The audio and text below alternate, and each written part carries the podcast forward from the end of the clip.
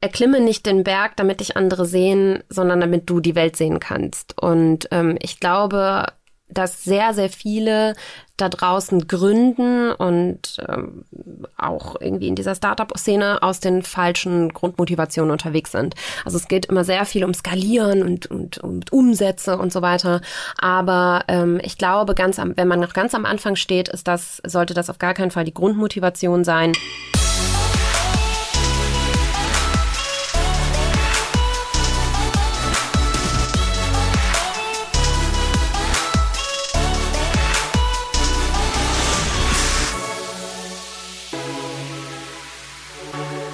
Herzlich willkommen bei Digitale Vorreiter, deinem Podcast zur Digitalisierung in allen Facetten von Industrie 4.0 bis zum ja, Influencer Marketing.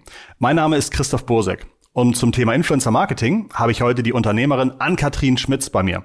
Darüber freue ich mich sehr und Ann-Kathrin wird uns gleich erzählen, wie tief sie hier in der Wertschöpfungskette drin ist, welche Produkte sie anbietet und natürlich auch welche Erfahrungen und Tipps sie vielleicht gesammelt hat. Sehr wertvoll für jedes Unternehmen, welches Influencer Marketing durchführt oder durchführen möchte.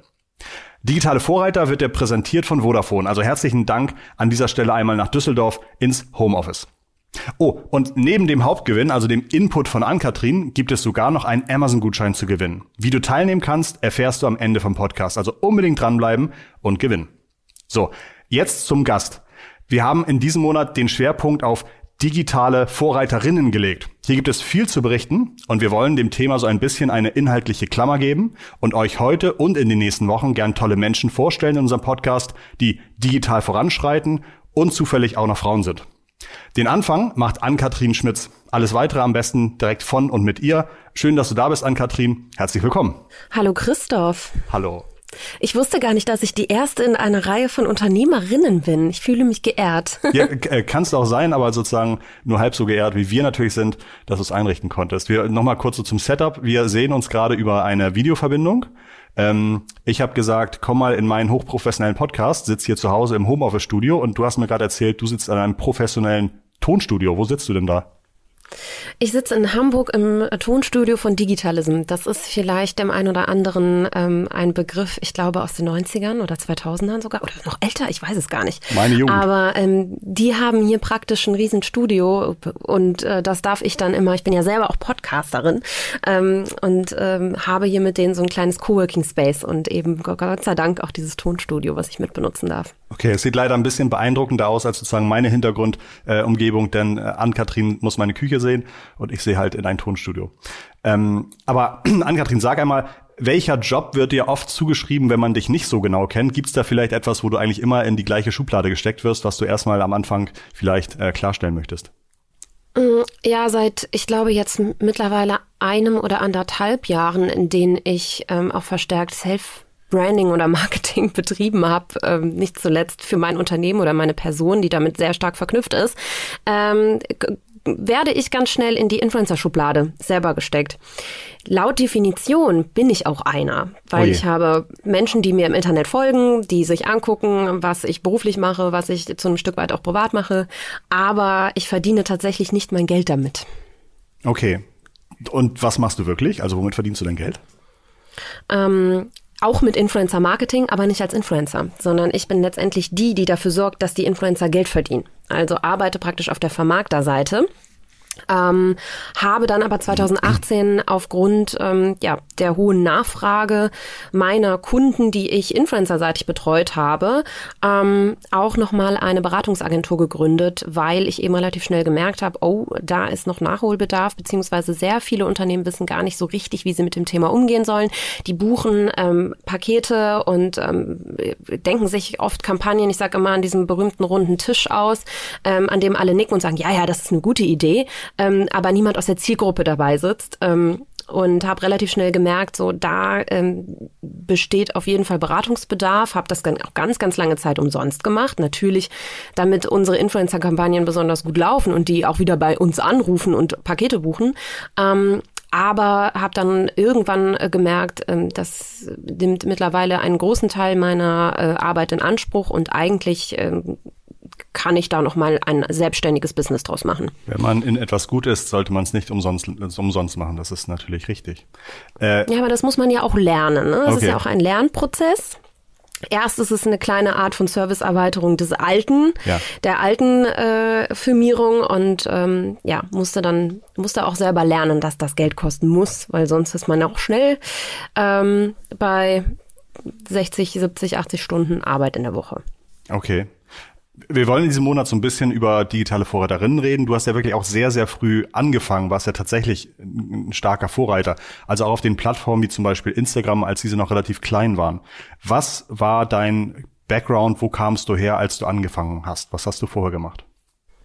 Mm, ich habe tatsächlich direkt aus dem Studium heraus gegründet. Ähm, das war 2014, eine Zeit, in der Instagram als Social, neue Social-Media-Plattform so ein bisschen Facebook-Konkurrenz gemacht hat, aber ähm, parallel genutzt wurde.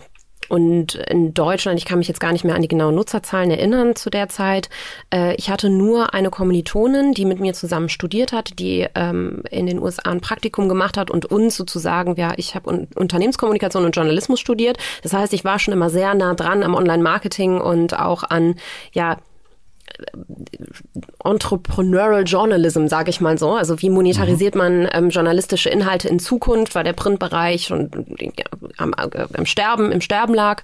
Und ähm, eben meine Kommilitonin kam wieder und brachte so ein bisschen diese Plattform mit in den, in den Klassenraum damals noch. Und ähm, die hatte zu der Zeit, wo ich sie angesprochen habe, ob man denn nicht ein, ähm, ein Geschäftsmodell darum herum bauen kann, 14.000 Follower. Das klingt jetzt heutzutage nach äh, Mikro-Makro-Influencer und gar nicht so attraktiv. Wenn man das mit heutigen Zahlen vergleicht, wären das aber um die 1,4 Millionen. Also mhm. es war wirklich utopisch viel. Mhm. Ähm, und wir haben das erste Mal schon irgendwie so im, im Klassenzimmer gemerkt, ey, da ist so eine Power dahinter. Mhm. Und ähm, ähm, auch eine ja, eine Kaufkraft, eine kaufkräftige Community. Und ähm, das habe ich letztendlich dann in eine in einen kompletten Social Media Kosmos umgewandelt. Also wir haben ganz am Anfang auch mit YouTube experimentiert, ähm, natürlich damals auch mit Facebook, weil es noch eine wichtige Plattform war, auch in meinem Millennial Zielgruppenalter. Ähm, die da ja aktuell tatsächlich so rausgewachsen ist, könnte man schon fast sagen. Und ähm, haben wirklich uns an allen Plattformen äh, versucht und sind natürlich entlang der Entwicklung der letzten, weiß ich nicht, fünf Jahre äh, am Ende bei Instagram überwiegend geblieben, da da aktuell, das, das ist eigentlich die wichtigste Plattform im Social Media Marketing Bereich. Okay. Gibt es, äh, gibt es in deiner, in deinem, in deinem Netzwerk, in deiner Firma, gibt, wer ist da das bekannteste Gesicht, welches vielleicht auch eng mit, mit deiner Marke AK Schmitz äh, verknüpft wird? Äh, das ist Farina Opoku, jetzt Yari. Äh, die hat letztes Jahr geheiratet, aber der neue Name ist noch nicht so bekannt. Ähm, AK Nova Lana Love. Und ähm, das ist auch das Unternehmen, was wir 2014 gemeinsam gegründet haben und ähm, was immer noch ja unser unser Paradeprojekt ist. Mittlerweile gibt es dazu aber auch eine ähm, dazugehörige äh, Fast Fashion Marke, äh, die sich eben auch Farina Opoku nennt. Das haben wir bewusst nochmal von Nova Lanalov von dem Branding getrennt, ähm, um da einfach nochmal eine andere Marke zu schaffen an der Stelle. Und ähm, ja, den Online-Shop gibt es jetzt auch schon seit zweieinhalb Jahren. Wer, wer, was verkauft ihr? Also stell dir mal vor jetzt, wenn jemand zuhört, der leider vielleicht noch nicht euer Follower ist, was, was, was verkauft ihr da? Äh, Waschmaschinen, ähm, Elektroartikel. Ach so. ja, ich habe ja gerade schon gesagt Fast Fashion, das heißt ähm, ja. Mode, die letztendlich erschwinglich ist. Also es ist jetzt keine, ähm, keine Luxusbrand, aber ähm, ja, immer sehr trendorientiert entlang ähm, des persönlichen Styles, des Talents, also von Farina Opoku selber. Und ähm, gedenken aber das Portfolio auch demnächst eventuell noch mal Richtung Beauty-Bereich zu erweitern. Mhm. Das ist in Deutschland aber tatsächlich gar nicht so einfach. Also mhm. da herrschen noch mal strengere Auflagen als im, im, im Fashion-Bereich und ähm, wobei im Beauty-Bereich auch die Margen höher sind. Also es ist schon mhm. ein attraktiver Markt, der mhm. aber auch besetzt ist, voll besetzt ist. Das heißt, auch da muss man sich erstmal strategisch irgendwie ähm, überlegen, wie, wie tritt man da ein und wo findet man da noch seinen Platz.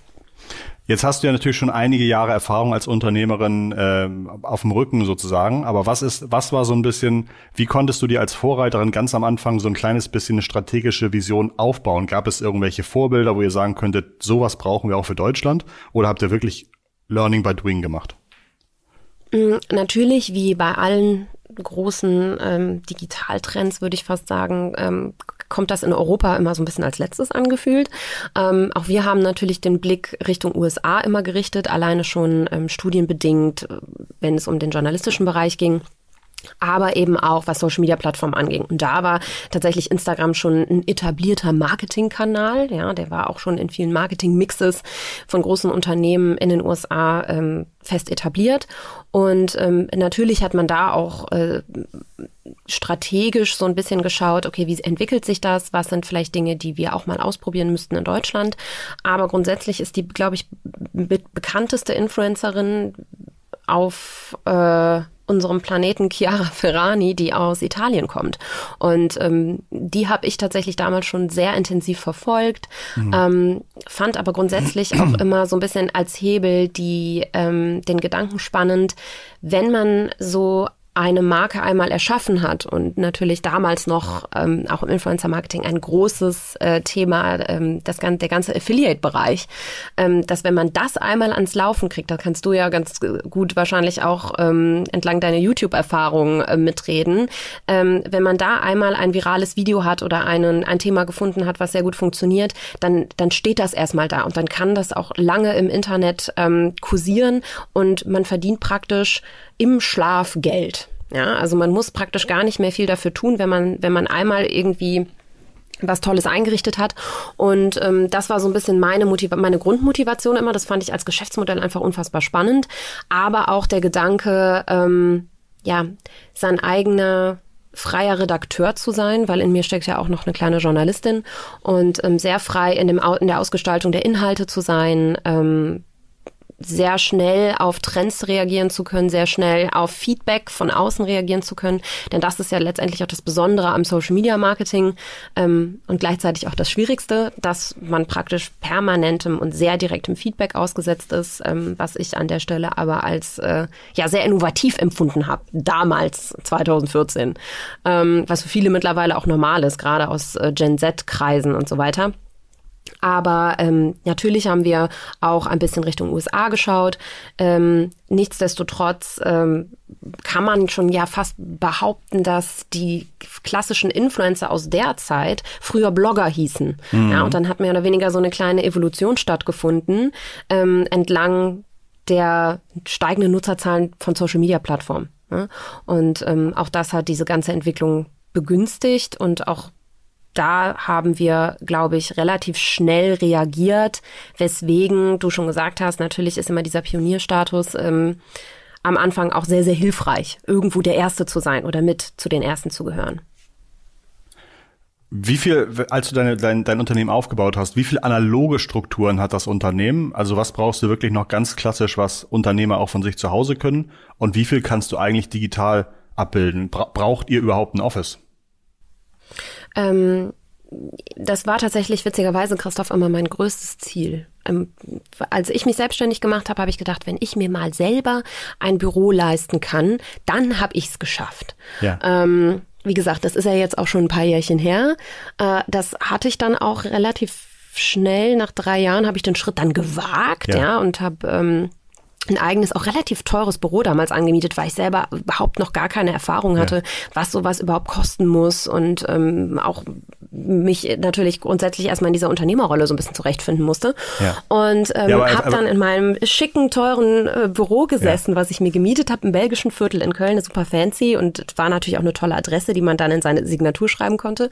Und habe dann nach drei Monaten relativ schnell gemerkt, ähm, diese analogen Strukturen, sind ja eigentlich gar nicht so toll und ähm, engen mich in meinem ja, freien Schaffen auch total ein und war dann relativ schnell ähm, dann doch wieder äh, ja desillusioniert, sag mhm. ich mal, von von diesen von diesem ja, von dieser Vorstellung der analogen Struktur mhm. und dass das irgendwie super erstrebenswert ist. Da merkt man, dass ich äh, tatsächlich wahrscheinlich auch noch irgendwie ein bisschen beeinflusst bin von, von, El von meinen Eltern und von anderen klassischen Unternehmern und allen, denen ich immer so, die immer so klassisch verfolgt habe.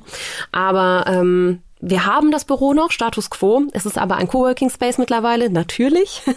Immer schön flexibel, monatlich kündbar und so weiter, ähm, entlang unseres ja auch sehr sich sehr schnell transformierenden äh, Branche. Ich habe eins in Hamburg und eins in Köln mittlerweile, weil ähm, das standorttechnisch ähm, ja, Köln immer noch die Basis ist und da auch noch ähm, Farina Opoku wohnt, also das Talent, mit dem ich arbeite immer noch. Aber ähm, für mich als Beraterin natürlich äh, standorttechnisch Hamburg, Berlin mit der Nähe zu Berlin natürlich viel mehr Sinn macht. Ähm, da bin ich aber auch nicht jeden Tag von, von 10 bis äh, oder von 9 bis, äh, bis 19 Uhr, äh, sondern ich komme da auch mal rein, wenn wenn ich diese Struktur gerade irgendwie brauche. Aber sonst mag ich das auch total gerne, wenn ich mal irgendwie kreativ sein muss oder ähm, weiß ich nicht, auch mehr meinen Vortag, Vormittag anders gestalte, dass ich mich einfach ins Café setze und mich auch so ein bisschen berieseln lasse und von da arbeite. Also mich stört das überhaupt nicht. Ähm, ja, mein Arbeitsplatz ist flexibel. Ich kann ihn praktisch überall aufbauen. Das ist aber ein ganz guter Übergang. Meine nächste Frage ist nämlich, wie sieht bei dir ein typischer Tag aus? Jetzt hast du irgendwie gesagt, wie ähm, welche Strukturen du unten drunter hast. Jetzt hast du eben schon angedeutet, wenn du mal kreativ sein möchtest, verziehst du dich auch gern mal in ein Café zum zum Überlegen, entscheiden, nachdenken. Ähm, gibt es feste feste Termine die Woche, die immer abgearbeitet werden oder feste Strukturen? Ja, also es sind ja in den letzten Jahren ähm, doch viele Aufgaben hinzugekommen, also vom reinen Influencer-Vermarktungsbereich oder Management hin zu der eigenen Beratungsagentur plus den eigenen Podcast noch. Und ähm, mittlerweile ist mein Alltag dann doch geregelter, als ich es mir, glaube ich, jemals gewünscht hätte. Ähm, ein typischer Alltag sieht so aus, ähm, dass ich äh, mir morgens ähm, ganz klassisch einfach einen Kaffee mache, den entweder to go mit ins Büro nehme oder mich damit schon direkt äh, um, um neun Uhr an meinen Schreibtisch setze und äh, dann erstmal total unfancy Mails beantworten muss. Also wirklich wie jeder ähm, klassische Bürohengst äh, muss ich dann tatsächlich auch erstmal so ein bisschen Struktur schaffen, mache mir dann meistens auch schon eine kleine To-Do-Liste am Abend vorher. Ich bin ein Riesenfan davon, ähm, Eat the Frog-Style, die unangenehmen Aufgaben direkt am Anfang des Tages zu äh, abzuarbeiten, um dann auch irgendwie so ein bisschen Motivation zu schaffen für den Rest des Tages, weil dann kann es ja nur noch besser werden und dann kommen die schönen Aufgaben irgendwie ähm, am Mittag oder Nachmittag. Du, da muss ich kurz einhaken. Du hast den Podcast auf morgens 10 Uhr gelegt. Ist das jetzt ein Signal an mich, dass äh, das sozusagen die Kröte war für heute? Du bist auch mein erster Termin heute. Ah, okay. Aber witzigerweise auch mein letzter. Nein, alles gut. Wir leben ja auch in verrückten Zeiten, Christoph. Okay. Ne? Das muss man ja auch dazu sagen, für alle, die den Podcast vielleicht später hören hören. Wir sind halt alle noch ja. in der Quarantäne. Ja. Deswegen ist das jetzt gerade auch kein klassischer Alltag bei mir. Danke. Ähm, aber ich bin natürlich auch auf deinen Terminwunsch eingegangen. Ich glaube. Ähm, oh, stimmt. Ich, ich weiß nicht, sein, wie, wie es bei dir haben. ist. Vielleicht, vielleicht kann ich den Ball auch zurückspielen. Ähm, Nee, und dann geht das meistens auch los. Also ich telefoniere sehr viel am Tag ähm, mit, mit Kunden, ähm, aber auch bin im ständigen Austausch mit meinem Team über ähm, WhatsApp oder Slack und ähm, natürlich auch über Videocalls und so weiter, weil wir da sehr dezentral organisiert sind und ähm, ja, für eine Podcastaufnahme zum Beispiel treffe ich die Leute in der Regel, wenn es denn möglich ist, immer sehr auch gerne persönlich, weil ich finde, da entsteht ein anderer, ja. ähm, eine andere Atmosphäre. Absolut. Aber ähm, grundsätzlich ähm, bin ich dann meistens äh, klassisch ab Nachmittag im Büro und ähm, ja, dann mache ich auch eigentlich nichts, äh, ja. nichts, was, was, ihr, was die Menschen da draußen nicht selber auch machen. Also ja. es ist äh, alles weniger, weniger sexy, äh, als manche glauben, glaube ich. Okay. Du hast jetzt gesagt, natürlich, du arbeitest mit deinem Talent zusammen, ihr habt die, die Marke, ihr habt die äh, die, die Fast Fashion Produkte. Wie setzt sich so ein bisschen der Umsatz deines Unternehmens zusammen? Welchen Anteil ungefähr hat B2B Influencing und welchen um Umsatzanteil hat ungefähr B2C, also zum Beispiel Shop-Umsätze? Kann man das sagen? Ja, dazu muss man natürlich sagen, dass so eine Marke, wenn man sie, wenn man sie gerade aufbaut, beziehungsweise sie noch im Aufbau ist, ähm, in den ersten zwei, drei Jahren im Fast-Fashion-Bereich wenig profitabel ist. Okay. Also ähm, dadurch, dass natürlich da auch eine ganz, ja, natürlich, du ähm, arbeitest ja am Ende antizyklisch und ähm, hast sehr viel, äh, ja, Wareneinkauf und Warendurchlauf am Ende. Deswegen, ähm, ist das tatsächlich und wir haben natürlich noch eine komplette neue Mitarbeiterstruktur da geschaffen. Ja, der ganze Bereich E-Commerce von Logistik über ähm, diese komplette Warenwirtschaftskette ist, ähm, glaube ich, etwas, was viele unterschätzen auch. Ja? Also wir packen die Pakete nicht äh, hier im Hinterstübchen, sondern da steckt schon äh, mittlerweile ähm, viel Organisation und auch mehrere Mitarbeiter in Berlin dahinter, die sich darum kümmern. Ähm, deswegen ja pf, prozentual Ich kann das ehrlich gesagt eher mhm. ähm, am Beispiel meiner Beratungsagentur und dem Talentmanagement runterbrechen. Ich würde sagen 60 Prozent äh, Influencer Marketing tatsächlich, ja. also was über, über Werbeeinnahmen der Influencer reinkommt und ähm, 40 Prozent Unternehmensberatung. Podcast, Schrägstrich. Wie finden Leute dich? Gibt es gute Marketingkanäle, wo du merkst, also ich habe dich, glaube ich, vor Jahren einmal in Hamburg auf so einer New Platform Konferenz von OMR auf der Bühne gesehen. Ach du Heilige, ja, das ist schon mal ein paar Tage her. Da habe ich über Snapchat gesprochen, das weiß ich noch. Ja, das den gibt's gar nicht mehr als marketingrelevanten Kanal in Deutschland so wirklich. Ja. Aber sind so Konferenzauftritte für dich ein guter Marketingkanal, um deine Services zu promoten? Oder gibt's noch andere Sachen, wo du sagst, da, das mache ich immer? Oder LinkedIn Werbung buchen oder buchst du Zeitungsanzeigen? Keine Ahnung. Mhm, dadurch, dass ich ja so ein bisschen tatsächlich diesen Pionierstatus auch in meiner Branche immer hatte, ja hatte ich aufgrund dessen auch die Möglichkeit, auf all diesen tollen Messen, unter anderem die New Platform Advertising von OMR und ähm, weiß ich nicht, ne, Demexco und so weiter, schon mhm. mich dementsprechend als Unternehmerin zu präsentieren. Ja, das heißt über, ähm, aber weniger über mich zu sprechen natürlich, sondern über das, was ich so mache, über mhm. ähm, Hacks und, und Tricks äh, in, im Influencer-Marketing, aber auch natürlich ganz viel über Trends. Das ist natürlich eine Sache, die wird nie alt. Ja, über die mhm. kann man jedes Jahr wieder neu sprechen. Ähm, da bin ich auch sehr, sehr dankbar für und das habe ich von Anfang an auch äh, da muss ich sehr meine Komfortzone verlassen, denn ich mag das eigentlich gar nicht gerne, okay. vor Leuten zu sprechen, ähm, habe aber erkannt, dass das wichtig ist, um natürlich irgendwie mein Unternehmen und mein, meine Message bekannt zu machen. Mhm. Grundsätzlich ähm, ist mein wichtigster Self-Marketing-Kanal, aber Instagram. Mhm. Also vor allem seit den letzten anderthalb Jahren, in denen auch diese Plattform sich so ein bisschen transformiert hat hinsichtlich ähm, B2B. Also da sind auch viele Unternehmen, Markenvertreter, ähm, Social Media äh, Manager von vielen Unternehmen und vielen Medienhäusern, die mir da mittlerweile folgen, weil ich natürlich auch sehr ähm, spitze Inhalte kommuniziere, die immer irgendwie im Zusammenhang stehen mit Social Media Marketing. Also wer mir folgt, der lernt am Ende vielleicht sogar noch was. Wie heißt du auf Instagram? Das ist dann äh, Himbeersahnetorte. Das ist natürlich naheliegend. ja, äh, wir verlinken das. Um ehrlich zu sein, ähm, ja, ja das, ähm, um ehrlich zu sein, war das das allererste Bild, was ich damals, ich glaube 2011 oder so bei Instagram gepostet habe und ja. habe den Namen seitdem nie wieder geändert. Ja. Und er hatte irgendwie so ein bisschen Kultstatus, weil das ist nämlich genau die Reaktion, die immer kommt, dann lachen immer alle.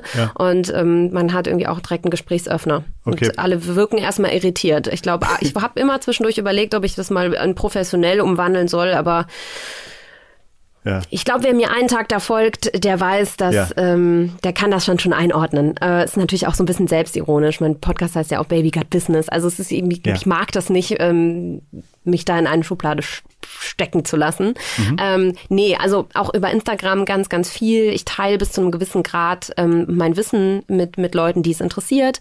Ein anderer wichtiger Kanal ist der Podcast, wie gesagt. Also den habe ich ursprünglich auch mal genau zu diesem Zwecke eingerichtet, da ich ähm, ja praktisch somit natürlich auch Kunden anlocke, indem ich natürlich auch erstmal so ein bisschen in den Wissensvorsprung gehe und ähm, zu gewissen Themen mhm. in irgendeinem Umfang dann mein Wissen teile. Aber ja, am allermeisten passiert eigentlich über Social Media bei mir. Was ich noch gar nicht so wirklich für mich äh, adaptiert habe, ist LinkedIn. Mhm. Das steht aber bei mir dieses Jahr 2020 ganz oben auf der Liste, da ähm, mehr Selbstinhalte auch zu schaffen und zu publizieren. Ähm, da suche ich ehrlich gesagt noch, noch ein paar Experten, die da mein Team erweitern können, weil ähm, eigentlich habe ich gar keine Zeit mehr, das selber zu machen. Das müsste ich dann natürlich abends nochmal irgendwie dranhängen.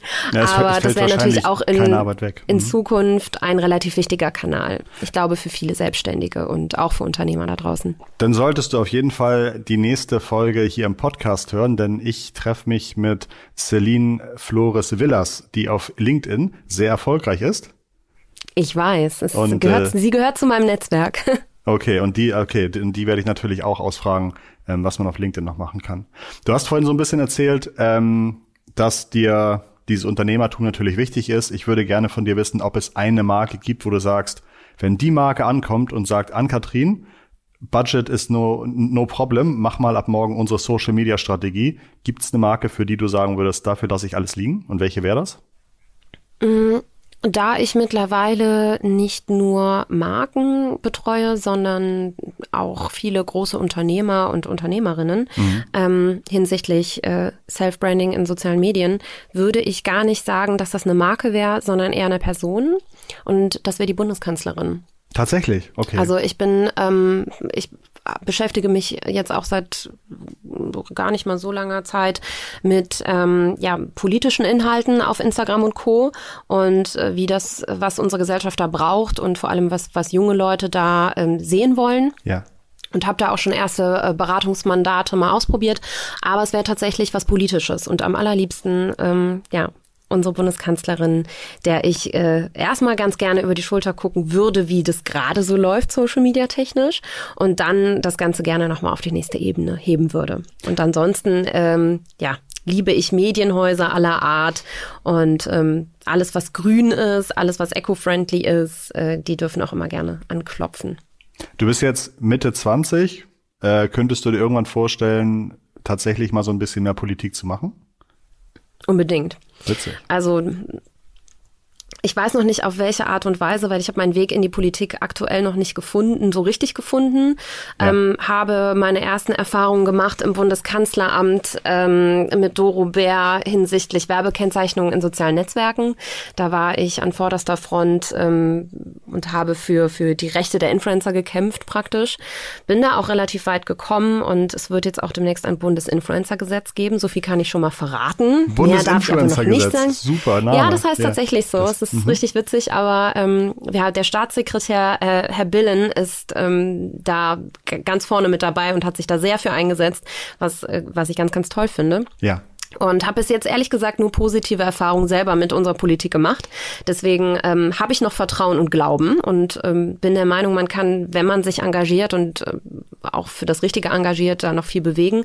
Deswegen, äh, ja, und auch unsere Bundesregierung wird immer digitaler. Man hat gesehen, jetzt auch in Corona-Krise gab es sofort irgendwie ein Hackathon. Ähm, wie können wir irgendwie äh, Daten nutzen, um, weiß ich nicht, Infektionswege zu lokalisieren? Und ähm, all das finde ich sehr spannend und könnte mir auch wunderbar vorstellen, als das als Ehrenamt zu betreiben, muss ich ganz ehrlich sagen, weil ich halte das Super Thema. aus idealistischen Gründen für mega wichtig. Und äh, falls die Bundeskanzlerin diese Folge hört, sozusagen ist es hoffentlich angekommen. Also sehr, sehr spannendes Thema und sehr schönes Thema, finde ich sehr, sehr gut. Toll. Ähm, jetzt muss ich ein bisschen versuchen, den Bogen wieder zu finden zu meinen Fragen. Äh, ich glaube sozusagen als, als nächstes nach diesem, nach diesem für welche, für welche Firma oder für welche Marke du gerne mal ähm, Social Media machen würdest, gibt es so ein kleines bisschen, hast du das Gefühl, dass die Unternehmen digital in eurem Bereich aufgeholt haben, sodass die Aufklärungsarbeit immer weniger wird? Aber ich glaube, dadurch, dass du sagst, du hast Beratung eher zum größten Teil skaliert, ist es noch nicht so der Fall, dass du sagst, jeder weiß Bescheid, wie Influencer-Marketing gut gemacht werden kann. Nein, um Gottes Willen, noch lang nicht jeder. Ja. Ähm, ich glaube, das ist aber auch der Tatsache geschuldet, dass die meisten Unternehmen immer so ein bisschen ähm, ja, dem Trend hinterherhinken, sage ich mal. Also das hat man ja auch schon bei Facebook und so gesehen, dass ähm, sobald eine neue Plattform kommt, dann vielleicht die überwiegende Zahl der Marketers die alte erst verstanden hat. Ähm, was aber auch gar nicht schlimm ist, weil sonst hätten ja Leute wie ich ähm, eventuell gar nichts mehr zu tun. Mm, was aber schon passiert ist, ähm, dass sich das sehr professionalisiert hat und auch das Social Media Marketing und insbesondere Influencer Marketing, was da sehr mit, eng miteinander verknüpft ist, in großen Unternehmen wie zum Beispiel L'Oreal schon in Trainee-Programmen zur Ausbildung gehört mittlerweile. Und ähm, auch mit denen arbeite ich da sehr eng zusammen. Es gibt dann ganze Schulungswochen mittlerweile, die ähm, in diesen Ausbildungsprogrammen irgendwie schon Platz haben wo auch die angehenden Social Media Marketers in ähm, ja, Führungspositionen schon sehr intensiv geschult werden, sehr eng an der Praxis geschult werden. Und ich glaube, dass sich das in den nächsten Jahren, da das grundsätzliche Verständnis ähm, für auch alle kommenden Plattformen, sei es TikTok etc., ähm, schon grundsätzlich verbessern wird. Gibt es so ein Setup, welches du bei Kunden siehst, wo du sofort weißt, ah, super, das wird eine gute Zusammenarbeit? Also kannst du Kunden mhm. oder den Zuhörern so ein bisschen sagen, was sie eigentlich in, bei ihnen im Unternehmen brauchen, damit Influencer Marketing gut gesteuert werden kann? Absolut. Ähm, von vornherein ist es natürlich immer ganz gut, ein Grundverständnis für die Branche zu haben und vielleicht auch mit Vertretern verschiedener Altersgruppen im Unternehmen in einen Dialog zu treten. Ja, also grundsätzlich flachere Hierarchien. Ähm, dann ist es sehr, sehr wichtig im Influencer Marketing, die Angst so ein bisschen zu verlieren vor dem Kontrollverlust, sag ich mal. Also am Ende lässt du ja jemanden über dein Unternehmen, deine Marke, dein Angebot sprechen, den du dir vorher im allerbesten Fall sehr gut ausgesucht hast, strategisch gut ausgesucht hast. Und ähm, dann muss man der, die Sache auch ein bisschen loslassen beziehungsweise laufen lassen und ähm, darf da nicht zu stark in in den kreativen Prozess dieser Menschen, dieser Influencer eingreifen. Natürlich hat man als Unternehmen seine Social Media Guidelines und natürlich möchte man, dass bestmöglich über ein, über, über sein Unternehmen gesprochen wird nach außen hin. Mm, nichtsdestotrotz ähm, darf darf da nicht die Kreativität beziehungsweise die Authentizität so einer Kampagne mit eingeschränkt werden. Und hier muss man einfach so einen gewissen Vertrauensvorsprung geben an gewissen Stellen, ähm, damit das ja auch den größtmöglichsten Erfolg erzielt nach außen. Ja. Und am Ende äh, ist es wie bei, bei jeder Marketingmaßnahme im, im, im Marketingkosmos da draußen, wenn das Produkt nicht geil ist, dann wird das auch über Social Media nicht funktionieren. Ja. Also grundsätzlich muss ein Produkt transparent sein. Ja. Es muss auch gewissen kritischen Nachfragen standhalten können ähm, und es muss zeitgemäß sein das, weil eben, ich habe ja schon eingangs gesagt, man bekommt sehr schnell sehr direktes Feedback und auch die Tonalität auf Social Media ist nicht unbedingt immer sehr konstruktiv. Das heißt, auch da muss man von vornherein ähm, wissen, auf was man sich einlässt und wenn man ein Produkt hat, was aktuell, ähm, weiß ich nicht, der Umwelt schadet zum Beispiel oder da sehr intransparent ist oder wenn ein großer Konzern mit einer grünen Kollektion Greenwashing betreibt, dann muss man darauf gefasst sein, ähm, dass Leute das verstehen, dass Leute das entlarven und ähm, dementsprechend, ob das entweder der Umweg über den Influencer ist, der gerade für das Produkt wirbt oder tatsächlich die eigenen Social-Media-Kanäle sind, ähm, da muss man wirklich ähm, ja, transparent bleiben und am Ende auch ein gutes Krisenmanagement in der hinteren Tasche haben. Gibt es, kannst du jetzt schon so einen kleinen 2020-Trend absehen, wohin man sich als Marke, Brand oder wo, wohin man so ein bisschen schauen sollte, was man im Auge behalten sollte als, als Unternehmen?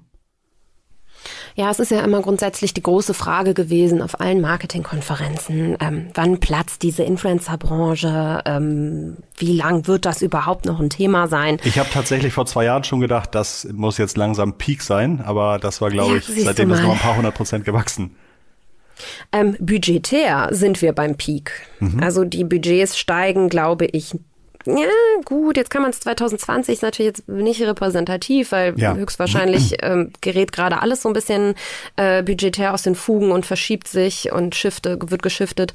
Ähm, nichtsdestotrotz hätte ich behauptet, dass wir jetzt auch 2020 am Peak sind, was, was die Influencer-Budgets angeht. Ähm, und viele fragen natürlich, okay, äh, das muss ich jetzt, weiß ich nicht, mehrere tausend, zehntausend Euro für große Influencer in die Hand nehmen, damit das überhaupt meiner, meinem Geschäftsmodell noch, ähm, noch was bringt. Ich sage nein. Der Trend geht eindeutig dahin, ähm, die Kampagnen wieder kleiner zu skalieren, ähm, Influencer zu engagieren, die sich im Mikro-Makro-Influencer-Bereich aufhalten, das heißt unter 100.000 Follower haben, teilweise unter, unter 10.000 Follower haben, weil ähm, die in der Regel eine stärkere Bindung zu ihrer Community haben, was wiederum ähm, ja, eine höhere Authentizität mit sich bringt, was wiederum gut für deine Marke ist, wenn du über solche Influencer wirbst, beziehungsweise die ähm, in der Regel auch besser konvertieren. Ähm, also erster Trend, Mikro-Makro-Influencer.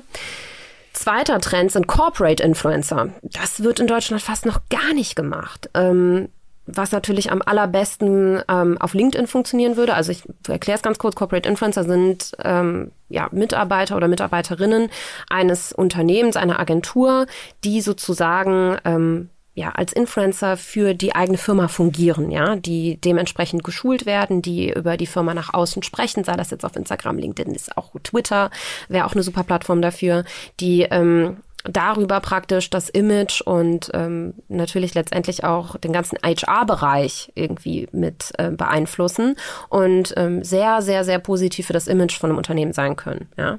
Äh, also auch das ist ein riesen, riesen Thema, wird auch, glaube ich, immer wichtiger, weil auch LinkedIn immer weiter ähm, wächst und immer wichtiger wird. Das werdet ihr dann in der nächsten Folge hören bei Celine. Ähm, was auch äh, noch relativ nischig ist, ist aktuell wirklich mit Influencern zusammen Events und Formate zu entwickeln, ähm, da in den direkten Austausch zu gehen. Ähm, was ein Trend im Influencer beziehungsweise in der Community gerade ist, ist das ganze Thema Wissen weitergeben, Weiterbildung, Selbstoptimierung und so weiter. Ähm, weil natürlich viele A versuchen, den Influencer nachzueifern, aber auch ähm, Unternehmer und Unternehmerinnen immer mehr zu Influencern werden. Ja, ich, ich glaube, ich bin das beste Beispiel für einen Corporate Influencer auch an der Stelle.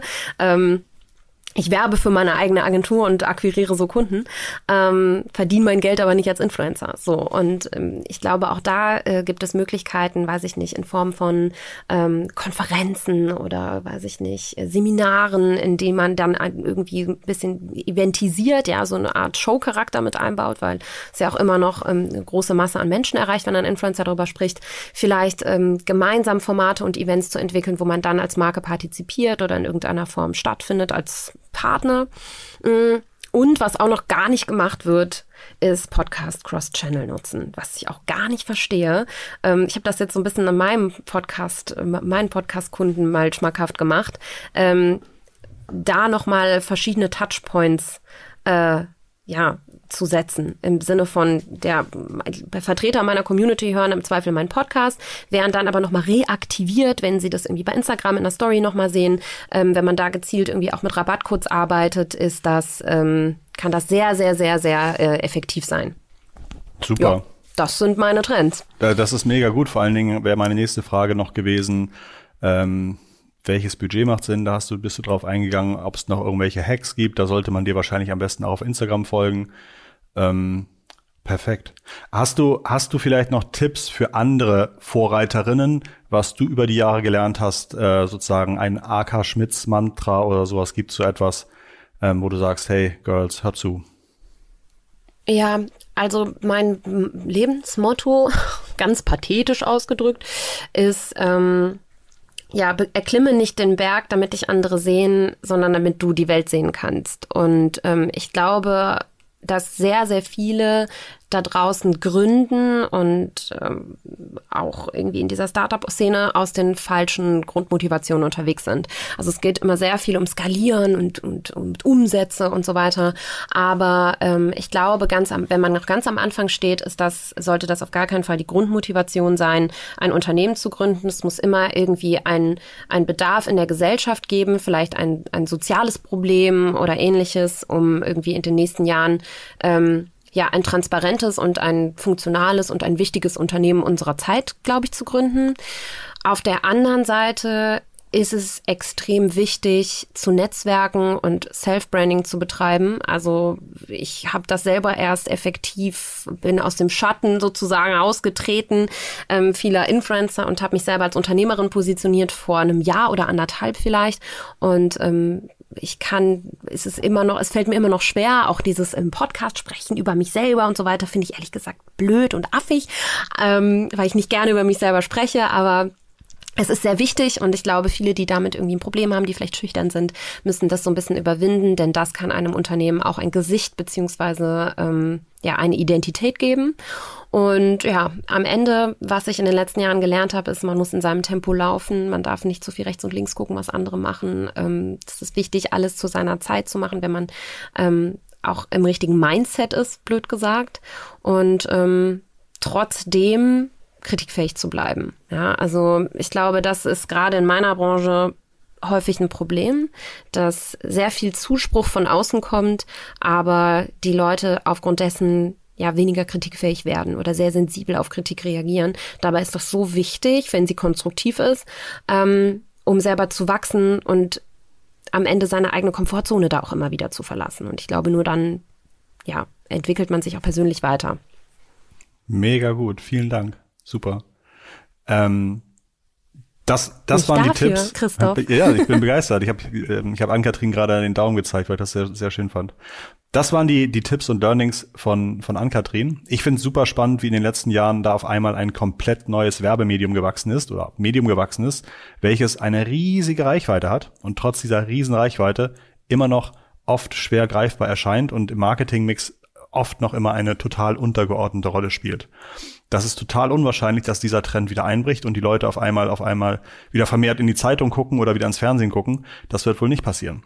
Viel Erfolg weiterhin mit deinen Kunden und deinem, deinem Business äh, an Katrin.